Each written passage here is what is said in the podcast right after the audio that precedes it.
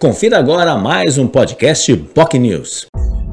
Meus amigos do Boc News, um grande abraço de volta nesse espaço aqui mais uma vez para falar sobre futebol, sobre o Campeonato Brasileiro. Neste final de semana na Vila Belmiro, o Santos foi derrotado mais uma vez pelo Palmeiras, 2 a 0. Palmeiras que é finalista da Libertadores, disputa aí a parte de cima da tabela e o Santos colecionando derrotas para o rival, né? Final de Copa do Brasil, final de Libertadores, o Santista não aguenta mais ver o Palmeiras, seja pintado de verde ou pintado de branco, como aconteceu neste domingo na Vila Belmiro. Mas, analisando friamente os fatos, o Palmeiras hoje é um time muito mais estruturado, com muito mais qualidade. O Santos tem enormes dificuldades, né? Muda a formação, troca os jogadores, mas o elenco tecnicamente é fraco.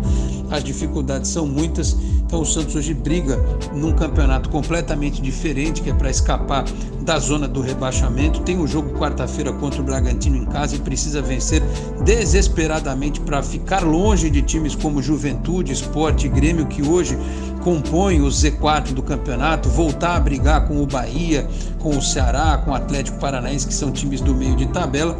Mesmo com as dificuldades, o Santos já mostrou contra o Atlético Paranaense, contra o Fluminense, contra o próprio Grêmio, que pode competir e, quem sabe, conquistar mais três pontos. Não dá para reclamar da partida em si, da diferença técnica entre as equipes. Faltou um pouquinho de atenção. Se o Santos tivesse é, se empenhado na, no aspecto psicológico um pouquinho mais, né, o time pouco mais é, ligado na partida, talvez tivesse conseguido arrancar um empate, mas enfim, não dá para reclamar do aspecto técnico, porque, repito, o adversário é, era bastante superior e resta ao Santos agora vencer o Bragantino e depois fazer um planejamento para o restante do campeonato. Terá ainda em casa confrontos contra Chapecoense, que é lanterna do campeonato, virtualmente rebaixada, contra Fortaleza e contra o Cuiabá na última rodada, que também é um time de meio de tabela. E quem sabe beliscar algum ponto fora. Tem um clássico contra o Corinthians, tem o jogo contra o Internacional, tem o Atlético Goianiense, que é um confronto direto, tem o Flamengo, mas o Flamengo vindo